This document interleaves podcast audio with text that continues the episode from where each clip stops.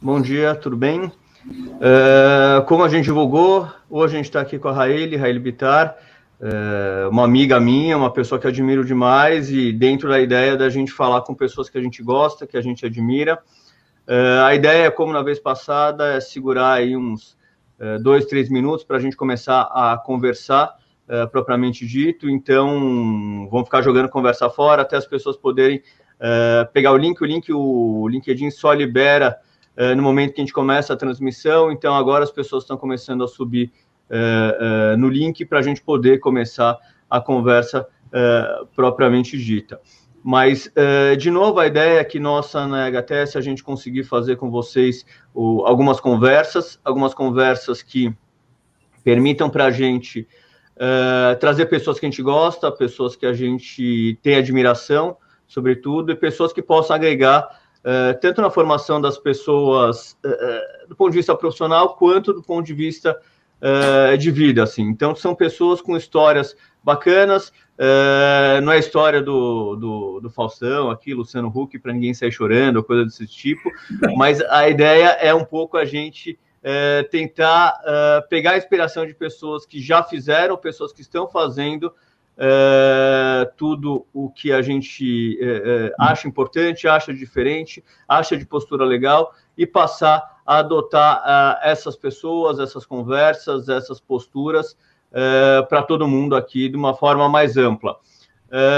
a gente já tem aqui dois minutos, mais um minutinho a gente começa a conversa. de novo, como eu falei para vocês, a gente a ideia é fazer uma conversa de 30, 40, 45 minutos, depende um pouco da interação uh, de todo mundo que estiver aqui assistindo a gente, mas a ideia é fazer uma conversa não muito longa, uh, mas que permita para a gente poder cobrir alguns pontos principais, alguns pontos que a gente entende relevante para uh, o tema da conversa, que hoje está relacionado um pouco dessa transição de alguém que veio do mundo jurídico uh, eh, para uh,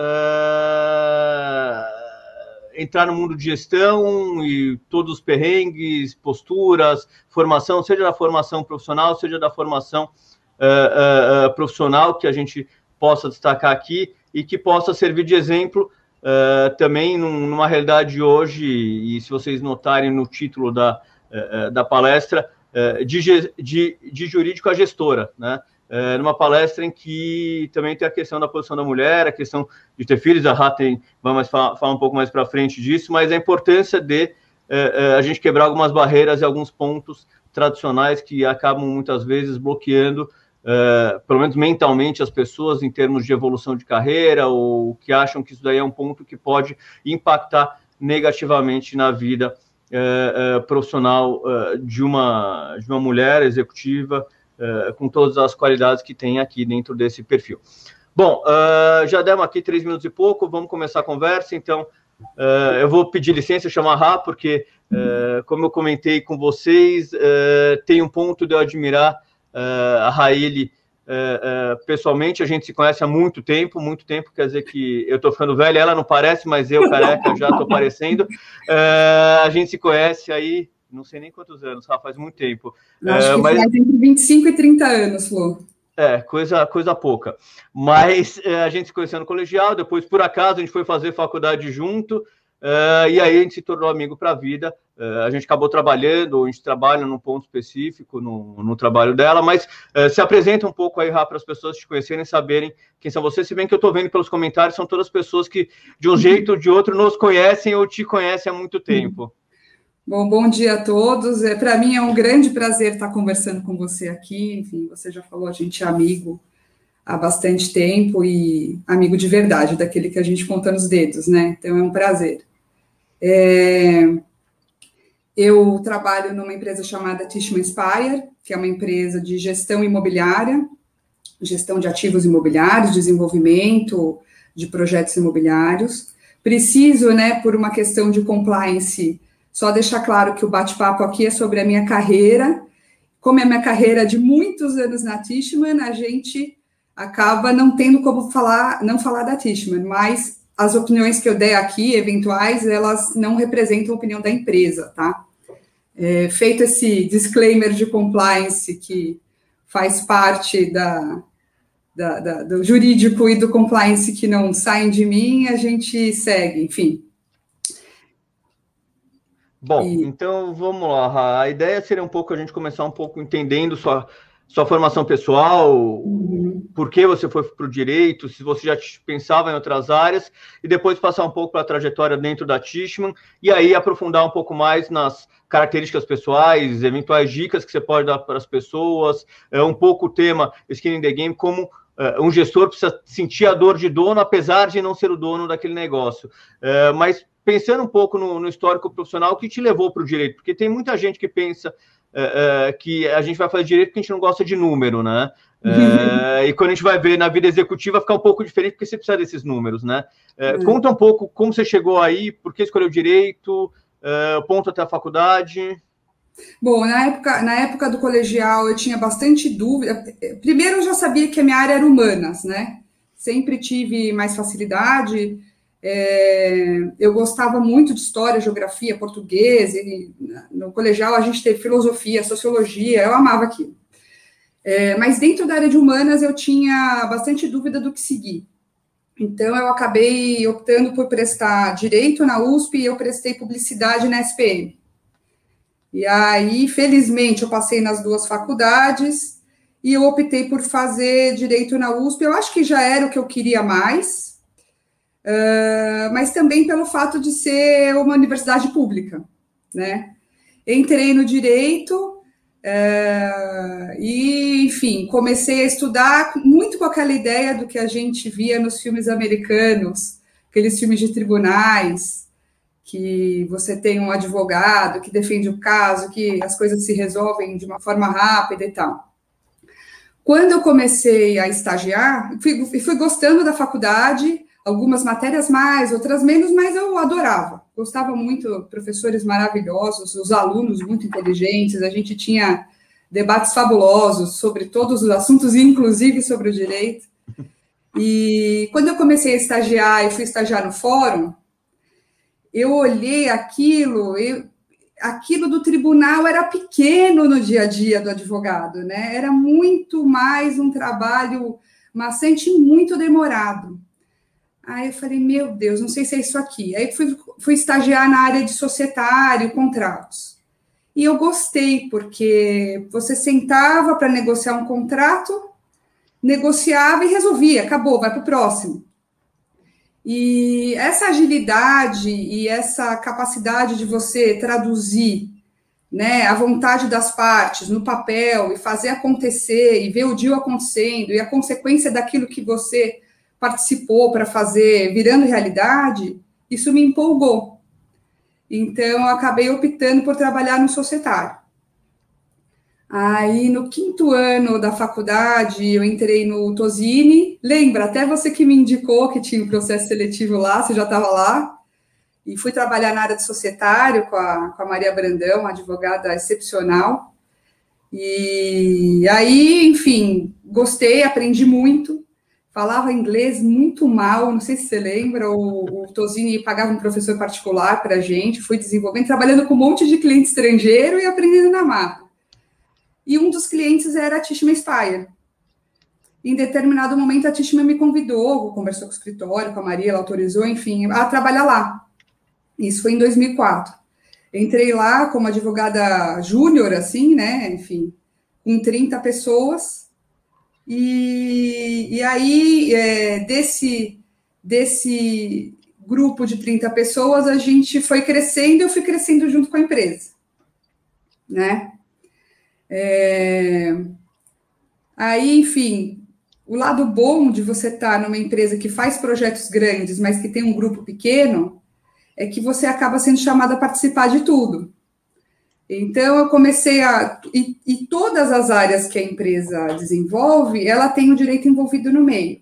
Então, a área da, do compra do terreno, o jurídico está 100% junto com o time de negócios para montar a estrutura e fazer acontecer. Comprou o terreno, vai aprovar projeto. Tem uma questão legal também que a gente às vezes auxilia a equipe de arquitetos que cuida da aprovação. Contratar obra, idem, né? Toda a parte de contratos de obra. Vai entregar toda a documentação da entrega, o pós-obra. Então, acabou que eu tive a sorte de começar a ver todas as áreas da empresa. E isso me deu, vamos dizer, um. Primeiro, eu amei quando eu fui para o negócio, para trabalhar dentro da empresa. E segundo, eu ter essa chance de participar de várias áreas, e eu fazia de tudo lá dentro, né? Uh, me deu um, uma base muito grande para começar a entender do negócio. É, eu, eu, eu acho que aqui, até fazer um comentário, tô. Uh, depois acho que o pessoal pode subir aqui, mas engraçado que desse histórico que você falou todo, tem um monte de gente que, tá, que, que participa e que participou desse histórico, né? Então, uhum. a gente tem a Dea Mustafa, que que estava com a gente na faculdade, o César Aves, César Aves também, que era muito da, é, é, da nossa turma. Aí lá do Tosini tem a Carol Freire, é, uhum. que, que, que, também fez parte dessa história, mas é um processo de construção, na verdade, né? Você passa por um momento, primeiro, que você está perdido no mundo, né? Quando você cai na faculdade, você está um pouco perdido no mundo, e, e a gente que fez a São Francisco Adriana aí. Uh, a gente fez São Francisco, a gente uh, sabe que depende muito mais de você, né? e quando a gente pensa no tema skin, on, skin in the game, você pensar arriscar a própria pele, assumir riscos, assumir posturas, lá você é meio que forçado a fazer isso desde um princípio, né? Porque uhum. diferente, e a gente estudou no Colégio Bandeirantes, que é um colégio, assim, eu gostava muito, mas é um colégio em que as coisas são muito bem organizadas, padronizadas, cada passo que você dá está ali seguindo um roteiro pré-estabelecido. Quando você entra numa São Francisco, é meio que você se vira, né? Por é. acaso tem aulas, por acaso tem compromissos, mas tem que se virar e você acaba caindo na vida. Acho que um pouco disso vem nesse caminho, né? Uh, uh, e aí isso acaba permeando depois a sua carreira, né? É, é isso mesmo. Você sabe que na São Francisco a gente se envolveu bastante coisa, né? Outro dia eu estava pensando, na época que a gente fazia, tinha eleição de centro acadêmico, a gente era parte de um grupo político e tal, e aquela história da gente fazer campanha, né, e conversar com as pessoas e tal, e debater ideias, isso foi uma super escola para quando a gente chega numa mesa de negociação e tem que entender, ter empatia, entender o outro lado e conversar. Então, tem coisas que a gente às vezes acha que ah, não, não vai servir, tudo serve. A, a, escola que a gente teve, enfim, acho que muita gente também tem isso nas suas faculdades, né? Ele é muito mais do que só aquilo que a gente aprende quando a gente está dentro da sala de aula. Toda a dinâmica do que a gente fazia, ela hoje é extremamente essencial no meu dia a dia. É, então, e, e, é uma coisa que, pelo menos, que a gente conversa muito fora aqui, então a nossa conversa está tá, uh, uh, tá fora, tá além do que a gente está conversando aqui, mas é um pouco que a gente procura para os nossos filhos, né? É, é. Ter uma visão crítica, uh, quando a gente pensa nas escolas, estão escolas diferentes, mas enfim, a, a, a crítica e a demanda que a gente tem é muito parecida no sentido de formar pessoas para além daquela questão de dados, né? É, é. Dados no sentido de dados isolados. Pessoas capazes de articular informações, ter pensamento próprio crítico, que é um pouco uh, uh, uh, o que a gente sente isso daí. falando um pouco, acho que até a, a, Carol colocou aqui, falando em Skin Game, quais as principais ferramentas para lidar com riscos e incertezas? Poderiam compartilhar? Vamos entrar um pouco nessa transição que você estava falando dentro uhum. da Tishman. É, porque o advogado, tradicionalmente, até entrando na, na, na questão da Carol, é, o advogado, tradicionalmente, tem uma postura muito de sentar na cadeira dele, ver a técnica jurídica, analisar do ponto de vista técnico-jurídico, qual que é o elemento positivo, o que permite na legislação. Uh, e quando a gente fala skin in the game, quando a gente fala transição para uma executiva, uh, que é um pouco o seu ponto hoje, você tem que sair dessa zona que a gente pode chamar de confortável. Assim, tem gente que prefere estar nessa zona, mas é, é, para essa zona que está confortável. É até pegando o gancho na conversa e, e na questão que a Carol falou, é, pensando qual, qual foi o motivo que te fez se transformar em uma gestora para além do jurídico, né? Uhum. Uma executiva. Quais são as ferramentas, características para lidar com isso, a questão de assumir o risco e lidar com o risco e incerteza, que é uma coisa é, é natural de qualquer negócio, né? É. Quando a gente trabalha em escritório, a gente tem uma postura, ela eu acho até um pouco mais confortável, porque você presta uma consultoria. Então, o seu cliente vai falar: olha, estou pensando nessa estrutura, você vai elencar lá riscos uh, daquela estrutura, mitigadores do risco, você coloca a sua conclusão e pronto, você não toma decisão. Quando você está dentro da empresa, é diferente. Então, no começo, eu até dava aquelas respostas, sabe? Que a gente até fala assim, ah, meio sabonete, né? Mas aos poucos eu comecei a ser cobrada dos meus gestores: olha, essa resposta aqui não vai resolver, não. A gente quer fazer o negócio e a gente precisa identificar a melhor forma de fazer, né? Então, a gente vai construindo junto com, com o time as soluções. É óbvio, tem limites dos quais a gente não vai ultrapassar, e graças a Deus eu estou na empresa certa, porque antes de ter time de compliance, etc., a empresa sempre foi extremamente correta, e isso faz com que, fez com que eu ficasse tanto tempo lá. É, mas tem coisas que você tem que pensar fora da caixinha. Para eu conseguir atender essa linguagem, eu senti a necessidade de entender um pouquinho mais do negócio. Então, eu passei a olhar as planilhas de, de, de projetos, de estudos de aquisição de projetos. Falei, meu, eu tenho que começar a entender isso aqui, né? Eu tinha um pouquinho de contabilidade que a gente aprendeu no quinto ano e só. Falei, não, eu preciso entender melhor. O pessoal falava de cap rate, eu não entendia, é, TIR, é, né, IRR e tal. Eu falei, não, tem que entender. Aí eu fui buscar estudar, achei um curso na GV que chama SEAG, que é um curso de especialização em administração. Fui fazer o SEAG, um novo mundo se abriu para mim. Eu comecei a conseguir entender um pouquinho melhor essas, essas vamos dizer, essa nova linguagem que eu não, não, não entendi. Ainda fiz um, uma especialização em imobiliário, porque a minha base era muito societário, que ajudou muito nas, nas estruturações, mas o imobiliário era importante, fui fazer o curso no Secor. E quanto mais eu entendia, mais eu conseguia colaborar nas, na, nas estratégias e nas decisões. Então, isso fez, acho que isso aos poucos foi uma coisa que foi meio orgânica, sabe? Então, eu cada vez vinha mais para o negócio, o pessoal começou a, a, pedir, então, quando a gente vai apresentar projeto no nosso comitê de investimentos em, em Nova York, né? A gente, óbvio, faz por videoconferência tal. Então, começaram a pedir mais a minha participação. O Brasil tem questões é, é, bem complexas do ponto de vista jurídico que necessitavam explicação. No começo, quando eu explicava, eu explicava e eu tinha um, um colega americano do jurídico que praticamente traduzia o que eu falava. Então, eu falava, aí o pessoal olhava sem entender nada para ele, ele ia lá e traduzia aquilo. Aí eu falei, não, tem que falar essa língua. Então, aos pouquinhos, eu fui aprendendo qual o linguajar, simplificando a minha linguagem e falando a linguagem do negócio, e não a linguagem jurídica, traduzindo o jurídico para o negócio. Aí eu e acho a... que é um ponto importante, né, uh, uh, te interrompendo. Uhum. Uh, a gente toma o risco, talvez, porque a gente está um pouco mais confortável na outra cadeira, né?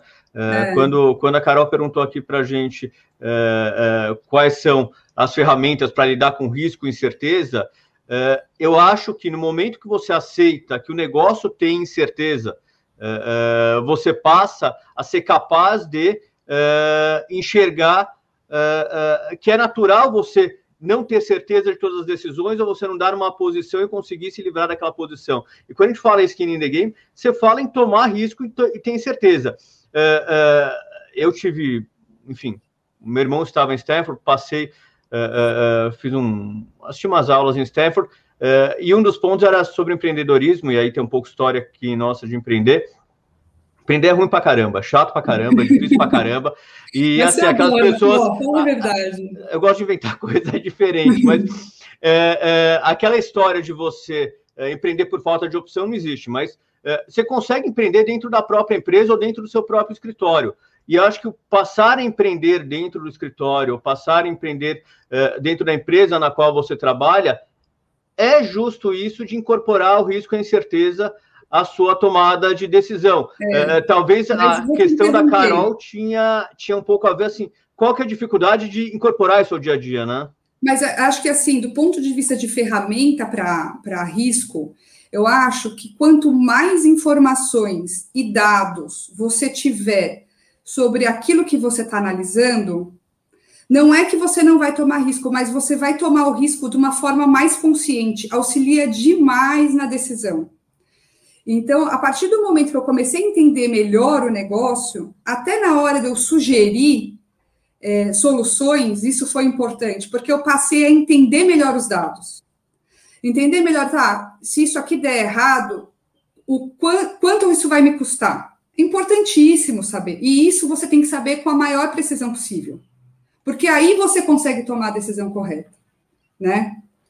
É, então, talvez falar que a, talvez a ferramenta seja conhecer os dados, entender o fluxo do negócio e passar a falar a linguagem do gestor que está lá, do Isso. CFO, do CEO da empresa, é, de toda a operação.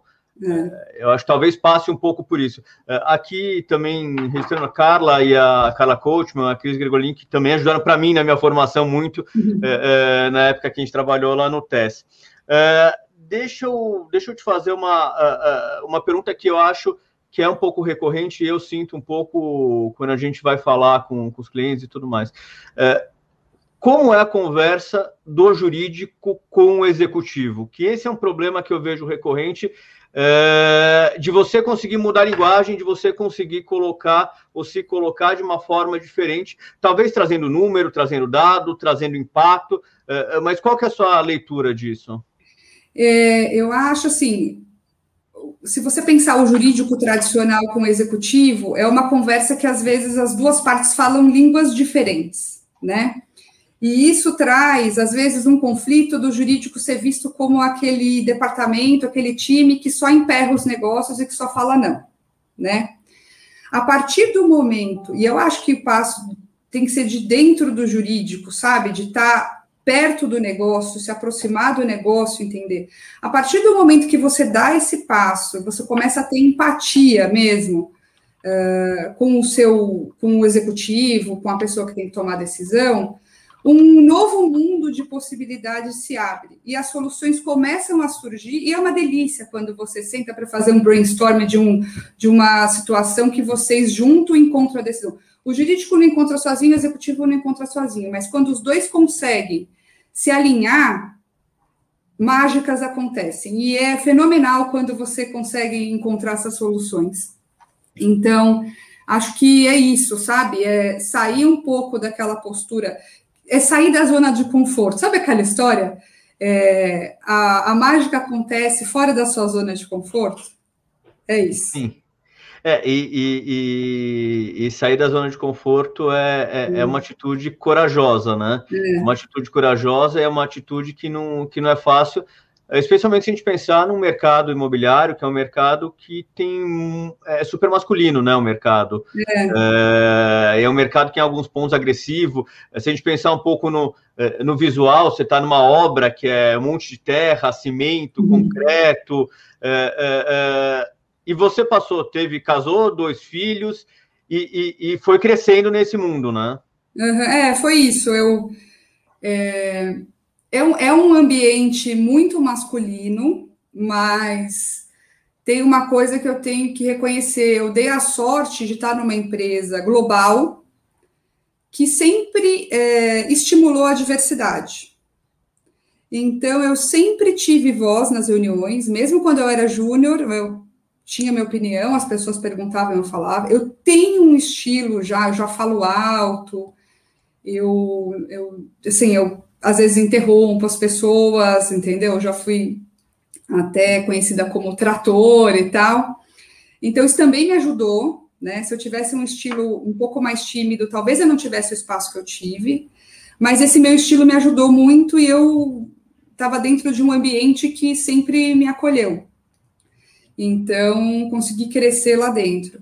E aí, nesse desenvolvimento do, do de, de dentro da empresa, em 2017, eu fui fazer um curso em Stanford de estratégia e organização empresarial, um curso de 15 dias e foi fantástico. E porque eu queria mais, entendeu? Eu falei, olha, putz, eu quero fazer mais. Eu não sabia exatamente o que que era, e eu falei, não, então eu vou estudar mais, vou me especializar mais e tal. Quando eu voltei desse curso, a empresa fez o convite para eu assumir a nossa operação no Rio de Janeiro. Isso foi em 2017, uma época de crise. A gente estava, enfim, com um prédio ficando pronto, um outro prédio pronto ainda para ser comercializado, um super desafio. E eu topei, falei, gente, mas é para mudar para o Rio? É para. Não, não, não precisa mudar, porque a gente quer que você continue fazendo a supervisão do jurídico, mas você precisa deixar seu time mais forte, porque você vai ter muito menos tempo para o jurídico e a gente quer você na operação do Rio. E lá eu fui, e um novo mundo se abriu. No começo, aquela história da, de, de estar totalmente fora da zona de conforto, mas aos poucos eu fui pegando jeito. O time lá é maravilhoso e as coisas foram se desenvolvendo. A gente conseguiu comercializar os prédios que a gente tinha lá, conseguiu ir, ir, ir desenvolvendo o time. Hoje a gente tem um time muito forte lá também. Conseguimos, a, a gente trouxe, a gente tem um, uma marca de escritórios de coworking, né, que chama Estúdio.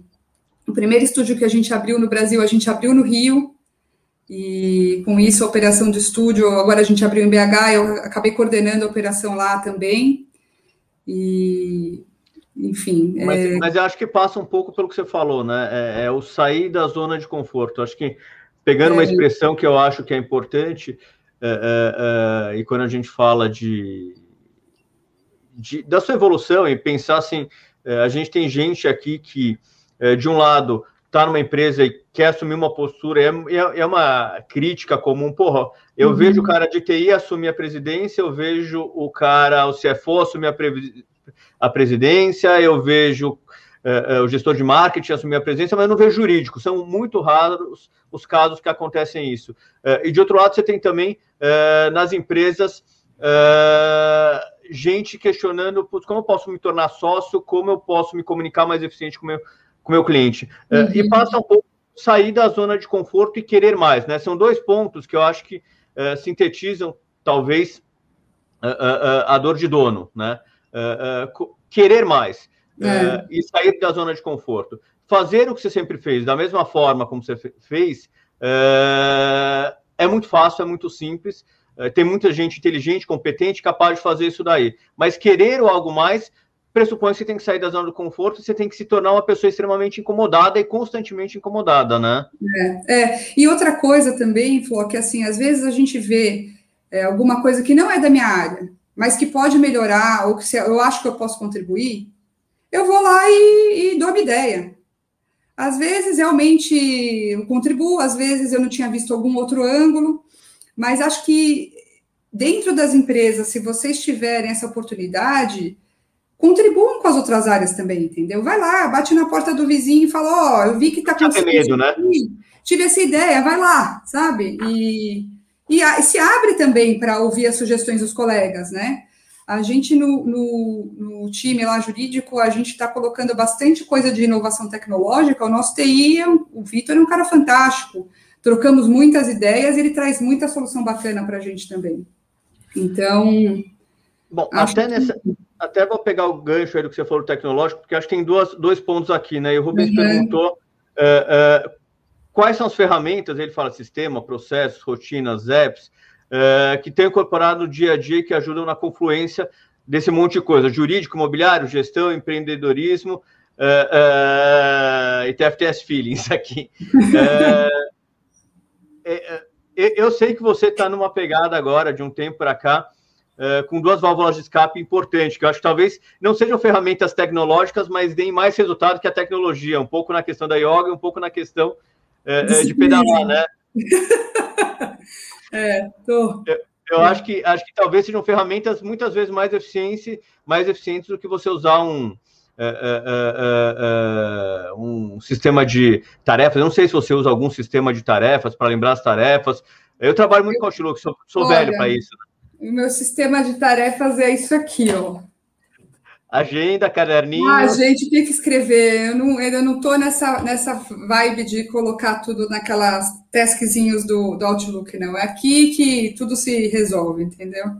É, mas assim, a gente trabalha também na época do post-it, né? O Rubens também acho que é dessa época do post-it que a gente trabalha muito bem. Uh, por exemplo, aqui a gente tem gente que traz Trello ou outras tecnologias que ajudam no fluxo e no controle das atividades. Uhum. Mas, uh, Rubens, na minha leitura, uh, talvez o ferramental mais importante quando você fala de assumir risco, sair da zona de conforto, é, ter esse certo inconformismo, talvez sejam essas ferramentas pessoais, né, de, é, de preparação pessoal para lidar com a pancada que a gente tem todos os dias, né? É. Não, assim, é, para mim é isso o que eu, eu acho que faz muita diferença e que fez agora na pandemia, até eu aumentei, é conversa com o time quase todo dia, né, com, com, com os gestores do, dos times, uh, e conversa com o time uma, duas vezes por semana, então, e aí a gente vai reestruturando o que está rolando e tal, e, e, e vai tocando o negócio para frente. Do ponto de vista de manter a máquina saudável para conseguir, né, é, trabalhar bem a máquina física, aí entrou o ciclismo, uma paixão que começou em 2019, e realmente é, me ajuda demais. Eu sou super dedicada e adoro evoluir. E o yoga eu comecei no meio da pandemia para começar a lidar com a ansiedade, né? Porque acho que todo mundo passou aí por situações bem complexas. E está me ajudando muito. É, recomendo, se alguém estiver pensando em fazer alguma coisa, testar yoga, porque é toda uma parte de exercícios que você faz para você chegar num momento de meditação e de relaxamento, e dá super certo. É, eu, eu acho que é, é, é difícil a gente fazer nessa pandemia esse equilíbrio, né? É, do mesmo jeito que você não pode sair de casa, você, você tem que evitar sair de casa ou estar em lugar uhum. com muita gente, que eram coisas que acho que é meio natural de todo mundo, né? O, o ser humano é um, é, vive em sociedade, vive, vive em bando, né? É. você tentar fazer coisas para de alguma forma, respeitando esse limite, mas uh, manter a máquina, como você falou, inteira aqui.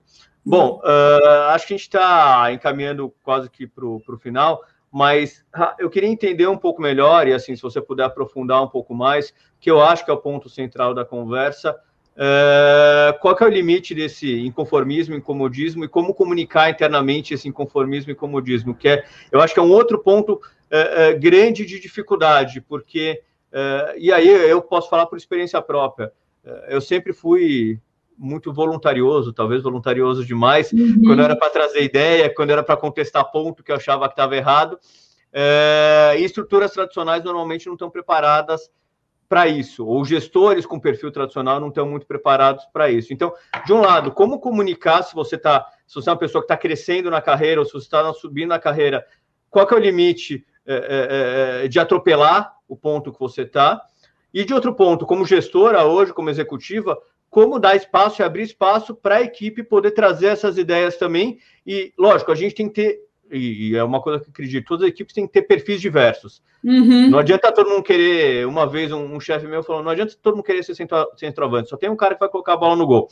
Uhum. É, mas o goleiro é tão importante quanto o centroavante e tudo mais. Então a gente precisa de uma equipe sempre com perfis muito diferentes. Mas como dar o espaço para as pessoas que têm essa característica ou têm essa vontade de se tornar inconformado, é, inconformado no sentido positivo, uhum. é, fazer o espaço dela dentro da equipe e como você trouxe isso daí dentro da sua estrutura atual? Eu acho que assim, vamos lá, com relação ao limite do inconformismo é você foi numa reunião, você disse claramente a sua opinião, a sua sugestão, e você ouviu claramente a sugestão dos colegas.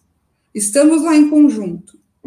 Foi tomada uma decisão na reunião, ainda que não seja aquilo que você mais gostaria, acabou o que você gostaria. Você vai executar aquilo que o grupo resolveu em conjunto, ou que o seu uh, uh, presidente, etc., falou: não, eu entendi, mas a gente vai fazer desse jeito. Ok. Veste a camisa e segue. Se deu problema, não vem com aquela história. Ah, eu avisei. Acabou, você tomou a decisão junto com todo mundo, entendeu? Então, acho que tem que ter muito essa visão também.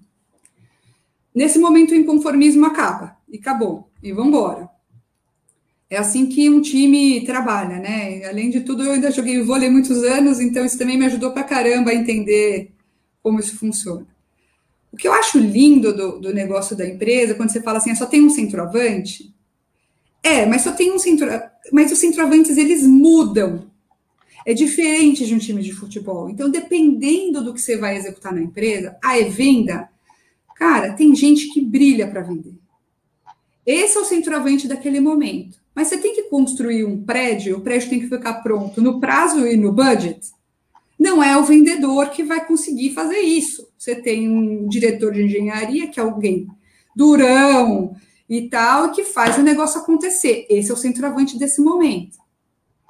Ah, deu um problema absurdo, tal, tem que ir lá falar com o juiz liberar liminar. Esse é o momento do jurídico ser o centroavante, né? Mas então, cada um no seu papel. Em ca, em cada um no seu papel. Para cada papel tem um time de futebol diferente. Isso. Com relação à questão da diversidade, você sabe que o jurídico, a gente, no, na época do jurídico, a gente tinha quase só mulher no departamento. Abriu uma vaga para gerente sênior, gerente lá. Falei, gente, desculpa, eu quero contratar um homem. Não, mas tem que ter homem aqui nesse time, gente. Aí fizemos um processo seletivo, tal e entrevistei mulheres e tal, mas no final demos sorte que eu não tive que falar, ah, essa mulher era melhor, mas eu tive que pegar homem. Achei o cara certo lá e tá indo super bem, que é o, enfim, o Igor. E na verdade teve o Henrique antes também e tal, mas teve essa questão. É, deixar o time falar, eu, isso é uma coisa que quando eu estou em reunião com o time, é, total, né? É, são eles que tocam o dia a dia. Eu estou lá para ajudar eles a conseguirem executar o que precisa ser feito no, em cada um dos times. Quando a gente está numa situação de exposição, né, apresentar alguma coisa para Nova York e tal, eu às vezes tenho uma postura muito protetora. Então eu fico com receio, sabe? Às vezes entro. Então eu tô, eu tô num exercício agora de meu, deixa. Se eles falarem alguma coisa errada, a gente corrige, mas é, deixa... é meio é meio filho, né?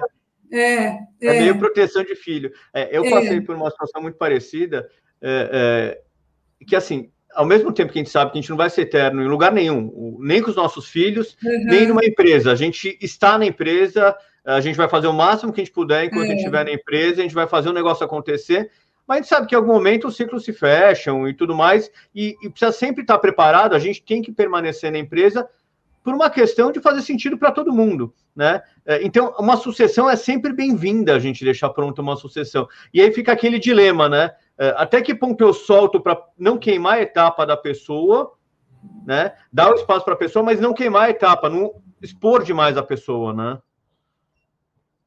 É, é isso mesmo. É, esse é o meu desafio. Agora eu estou na fase de falar, meu, deixa, de tentar me segurar, porque quanto mais eu deixo, mais eles brilham e mais acerto entendeu? Então, é isso, o caminho é esse. É dar o suporte. Às vezes eu, eu até treino com, com um deles lá antes, falo, meu, você tem que ser objetivo, vai falar isso, começa a resposta do final, e olha que ele não é, ele não é do jurídico, é. Ele não é, ele, ele é, ele foi advogado, mas ele não é do jurídico, ele é da área de negócios. E começa do final, começa do final. E, meu, deixa que o cara o cara brilha. E, e, é legal porque eles brilham e você brilha de orgulho junto, sabe? É filho, é filho, é, é filho. É. Bom, Rá, obrigado. Assim, de novo, quem, quem, tiver mais dúvidas, questões, a Rá responde super rápido também. Às vezes não no mesmo minuto, nem uhum. eu, mas a gente está aqui à disposição para ajudar. Seja pessoas que estão no começo da carreira, querem alguma dica, a gente está aqui à disposição. Seja pessoas que estejam passando por uma situação semelhante, a gente está é, é, super aberto. Foi um prazer ver aqui um monte de gente que trabalhou com a gente, passou na nossa vida, é, é, em comum ou em separado. É, e, e, aí, a última, o último elogio, pra, só para a gente fechar com o elogio, né? Aí, da Aline. Raíl, você é uma grande inspiração. Obrigado por dividir sua, traveja, sua trajetória. É da Tishma, ela. É, então, tem o público da Tishma, tem o público que trabalhou com a gente em algum uhum. lugar, tem outras pessoas que estão vendo isso daí. Eh, essa nossa conversa. De novo, conforme prometido, vamos fechar aqui com quase 40 minutos de conversa. Estamos abertos a conversar mais. Uh, quer falar mais alguma coisa? Ah, acho que eu queria agradecer você, me colocar super à disposição. Enfim, quem quiser, tiver dúvidas, quiser conversar depois, eu tenho um super prazer. É, no Jurídico de Saias, a gente está fazendo uma mentoria para estudantes de Direito da Faculdade Zumbi dos Palmares, e está sendo fantástico assim o processo. Então, não me colocando no lugar de mentora de ninguém, mas no lugar de alguém que está super à disposição para tomar um café, trocar ideias, podem contar comigo. Eu tenho tido bastante prazer em fazer isso. Tá ótimo. Então, gente, conforme combinado, a gente fecha aqui. Daqui duas semanas a gente vai estar de novo com, com o Daniel Siqueira, é o head jurídico da SBF Centauro, Físia, é, para falar um pouco do cenário conturbado e como os jurídicos estão enfrentando esse cenário conturbado. Uh, obrigado pela participação. O, a live vai ficar disponível no LinkedIn, no canal da HTS, no LinkedIn. Uh, e, de novo, obrigado por, por terem